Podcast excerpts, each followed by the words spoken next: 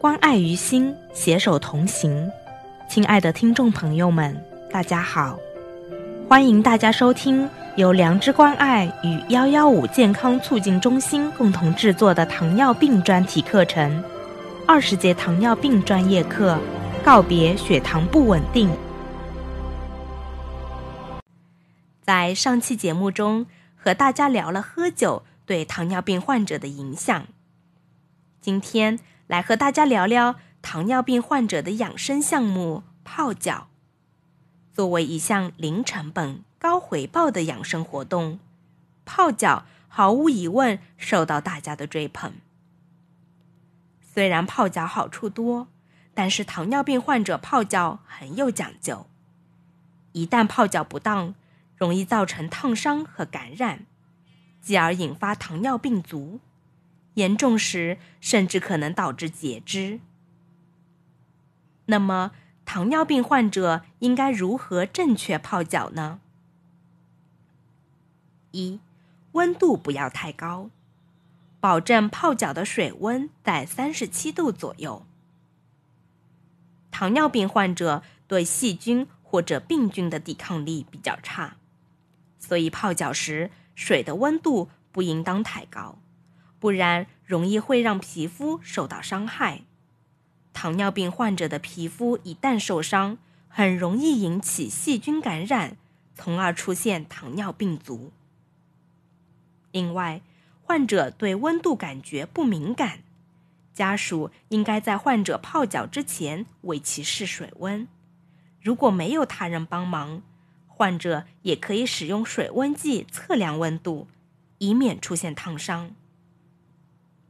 二，把握泡脚时间，一般在十五分钟左右即可。有心脑血管疾病的患者，时间要相应缩短。常常看到有人泡脚，一泡就是一个小时，中间还不停添加热水。实际上，这种泡脚方式并不会增加疗效。泡脚时间过长，人体出汗过多。反而会造成疲劳，甚至会引起虚脱。三，足部不要有伤口。每次泡脚前后，糖尿病患者都应仔细检查足部，是否有足部肤色变暗、红肿、干裂等情况。如果有，最好不要进行泡脚，因为泡脚后足部极其容易感染。四，不要用药水泡脚。泡脚时不要添加任何精油、药水或草药包，在泡脚桶内加入这些东西，会增加皮肤受损的可能性，导致足部细菌感染的风险提高。五、及时擦干，泡脚后应该迅速用柔软毛巾擦干足部的水，避免皮肤发生皲裂引起感染。最好用白色柔软的干毛巾擦，以便发现是否有血迹或者脓迹。一定要擦干指缝之间的水迹。如果在泡完脚后想要修剪指甲，切记不要把脚指甲修得过短，以免指甲周边的肌肤出现裂口，增加感染的风险。六、注意饮食，天气寒冷时。切勿大量食用高脂肪食物，避免造成血管硬化，加重病情。记住以上六点，糖尿病患者也是可以舒舒服服泡脚的。